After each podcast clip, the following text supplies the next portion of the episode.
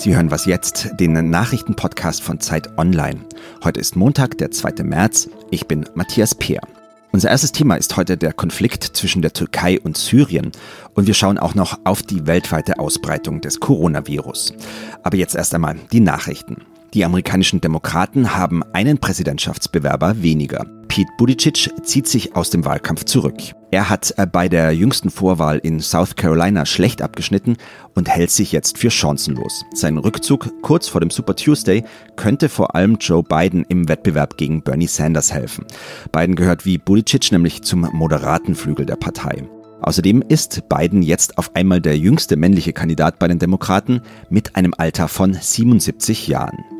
In Israel wird heute zum dritten Mal innerhalb eines Jahres ein neues Parlament gewählt. Die letzten Wahlen waren im April und September 2019. Danach haben sich der rechtskonservative Ministerpräsident Benjamin Netanyahu und die Mitte-Links-Partei von Benny Gantz aber nicht auf ein Regierungsprogramm einigen können. Und wenn man sich die Umfragen anguckt, ist auch dieses Mal wieder mit einem Patt zu rechnen.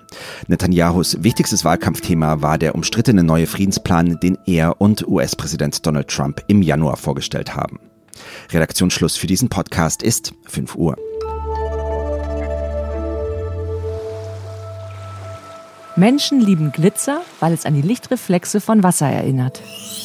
Ein gutes Restaurant erkennt man an den Messern der Chefköchin. Rabenmännchen verneigen sich vor den Weibchen. Woher weißt du das? Der Zeitwissen-Podcast. Mit Hella Kemper und Max Rauner. Reportagen, Interviews und Geschichten, die Sie auf gute Gedanken bringen. Jeden dritten Sonntag im Monat. Dort, wo es Podcasts gibt. Hallo und herzlich willkommen. Schön, dass Sie was jetzt hören. Hier ist Ole Pflüger. Die Region um Idlib im Nordwesten von Syrien ist der letzte Rückzugsort der Rebellen, die gegen Präsident Assad kämpfen. Und natürlich will Assad Idlib dringend unter seine Kontrolle bringen. Dabei bekommt er militärische Unterstützung vor allem von Russland. Auf der anderen Seite steht die Türkei, die in Idlib die islamistischen Rebellen unterstützt und Ende letzter Woche wurden mindestens 33 türkische Soldaten bei einem Luftangriff auf Idlib getötet. Die Türkei schlägt jetzt zurück mit Worten, aber auch mit Angriffen und der Konflikt mit Russland, der schaukelt sich hoch. Am Telefon habe ich jetzt unsere Nahostkorrespondentin Lea Frese. Hallo. Hallo Ole.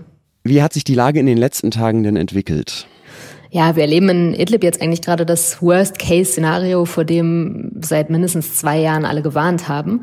Da sind noch drei Millionen Zivilisten. Man hat ja die Bilder gesehen in den letzten Wochen. Da sind viele jetzt nochmal geflohen und harren irgendwie in der, in der Kälte in Zelten an der Grenze aus. Und jetzt in den letzten Tagen ist der Konflikt dann nochmal mit der Türkei direkt eskaliert. Eigentlich gibt es jetzt gerade tatsächlich das Potenzial, dass dieser Krieg nochmal eine ganz neue Dimension annimmt und tatsächlich äh, die Türkei und Russland sich direkt äh, bekriegen, weil nur gegen das syrische Regime könnte die Türkei sich ziemlich locker durchsetzen militärisch, aber gegen Russland, das mit Kampfjets da vor allen Dingen im Einsatz ist, das ginge nicht.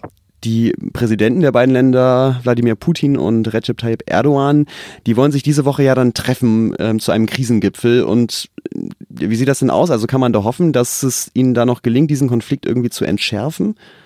Es ist tatsächlich so, dass sich hier vor allen Dingen diese zwei Männer einigen müssen. Also Präsident Erdogan auf der türkischen Seite und Präsident Putin auf der russischen Seite. Die haben praktisch gerade alles in der Hand. Ob die sich aber tatsächlich treffen und auch eine Lösung finden, ist immer noch alles andere als ausgemacht. Es gab immer wieder Ankündigungen für so einen Gipfel und für ein Treffen, wurde dann immer wieder abgesagt und so. Was auch daran liegt, dass beide Seiten eigentlich auf Maximalforderungen beharren. Und das, was wir sehen können, ist, dass letztlich die türkische Seite und Erdogan am kürzeren Hebel sitzt im Moment. Der unterstützt eben die Rebellen und es ist klar, dass, äh, so, dass die nicht gewinnen können. Aber Genau, er hat, er hat sich praktisch selber durch eine strategisch verfehlte Außenpolitik in so eine Sackgasse gebracht. Und jetzt warten wir darauf, ob er noch klein beigibt und ob man sich da auf etwas einigen kann. Erdogan hat dann jetzt ja sogar noch einen zweiten Schauplatz aufgemacht, nämlich die türkisch-griechische Grenze, also die Grenze, Außengrenze der EU. Er hindert jetzt nämlich nicht mehr Flüchtlinge daran, in Richtung EU die Türkei zu verlassen. Deswegen stehen jetzt tausende Menschen an dieser Grenze. Was weiß man über die Situation dort? Ja, dass Erdogan überhaupt damit praktisch drohen kann, äh, Flüchtlinge in die EU zu lassen, zeigt natürlich, dass nicht nur die Türkei hier eine völlig verfehlte Außenpolitik gezeigt hat in den letzten Jahren, sondern letztlich auch Europa. Genau wie die Türkei sich praktisch Richtung Syrien abgeschottet hat, hat auch die EU darauf gesetzt und die Grenze zur Türkei wiederum abgeschottet. Und jetzt sieht man halt an beiden Seiten, dass das, was man so lange aufgeschoben hat, jetzt einen wieder einholt. Äh, wir sprechen jetzt am Sonntagvormittag und es stehen mehr als 10.000 Geflüchtete wohl schon äh, an der Grenze zu Griechenland, äh, haben die Nacht in der Kälte da ausgeharrt und werden jetzt aber von griechischen Militärs und auch bulgarischen zurückgehalten an den Grenzen, im Moment mit Tränengas. Ähm, das kann in den nächsten Tagen noch richtig gewalttätig werden. Äh, der nächste Schritt wären ja Gummigeschosse oder Schüsse. Und ich hoffe sehr, dass wir in den nächsten Tagen nicht werden schreiben müssen, Europa schießt auf Flüchtlinge. Und zusätzlich ist es dort ja auch leider wirklich noch sehr kalt gerade. Dankeschön, Lea Frese nach Beirut.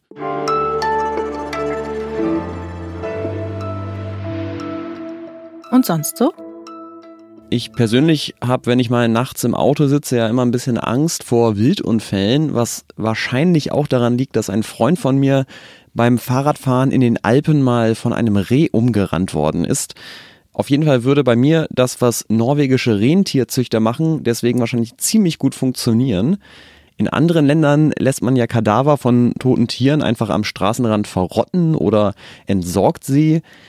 In Norwegen, vor allem im nördlichsten Teil der Finnmark, ist es aber so kalt, dass die toten Tiere steif frieren. Und deswegen kommt es immer mal wieder vor, dass Rentierzüchter die als Verkehrsschildersatz an den Straßenrand stellen, um Autofahrerinnen dazu zu bringen, langsamer zu fahren. Und das ist vielleicht auch schon ein bisschen verständlich, wenn man sich vor Augen führt, dass in Norwegen jedes Jahr mehrere hundert Rentiere totgefahren werden. Die Polizei findet das Ganze allerdings nicht so witzig, weil naja, man kann sich vorstellen, so eine Vollbremsung ohne Not auf glatter Straße, das will man eigentlich nicht unbedingt.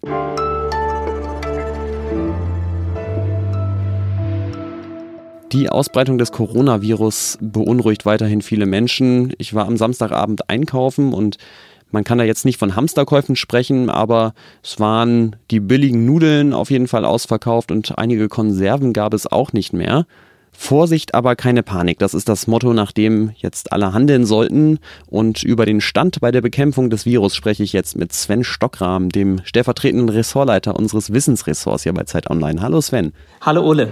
In den letzten Tagen ist ja in Deutschland vor allem viel über die Verbreitung des Virus in Deutschland berichtet worden. Wo auf der Welt verbreitet sich das Virus denn gerade besonders stark? Man muss zum jetzigen Zeitpunkt sagen, mehr als 90 Prozent des Geschehens spielt sich weiterhin in China ab, aber es gibt schon auch etwas erhöhte Sorge, wenn man nach Südkorea, Norditalien oder den Iran blickt, weil dort sind die offiziellen Zahlen tatsächlich relativ rasch in den vergangenen Tagen gestiegen.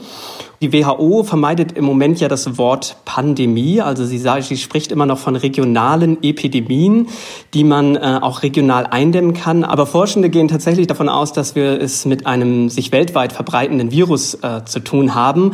Und da ist es tatsächlich so, es geht vor allen Dingen im Moment darum, ähm, den Ausbruch so gut es geht zu verlangsamen. Also wenn man ihn schon nicht mehr eindämmen kann, dann sollte man sich jetzt auf jeden Fall Zeit verschaffen. Mhm relativ wenig Fälle gibt es ja bisher oder sind zumindest bekannt bisher in Afrika und Südamerika. Gleichzeitig liest man ja auch öfter, dass eine Corona-Epidemie gerade südlich der Sahara in Afrika, wo viele Länder sehr arm sind, besonders fatal wäre. Warum ist das so?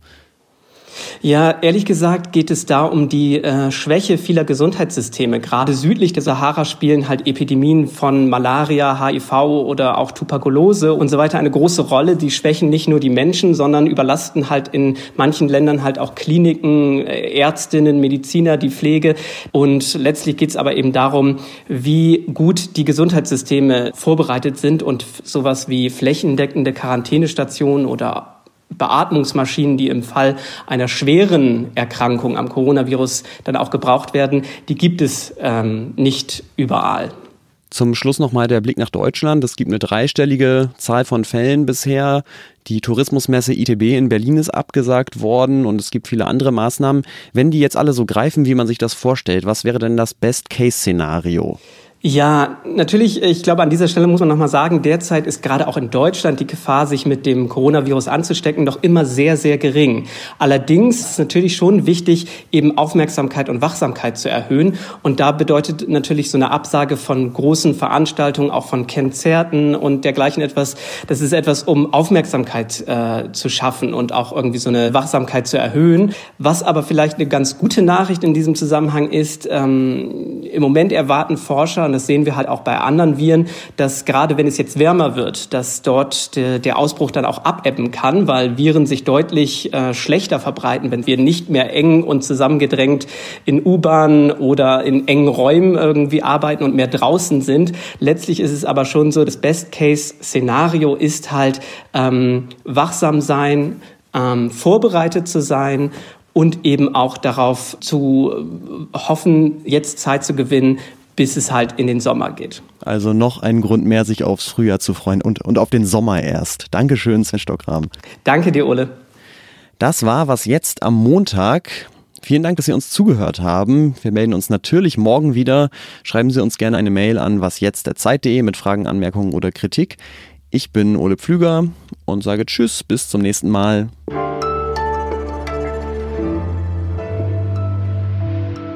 Verstecke ich mich hier unter der Decke, damit es nicht so halt und du mich irgendwie gut verstehen kannst. Und dann schauen wir mal, äh, dass wir das gut hinkriegen.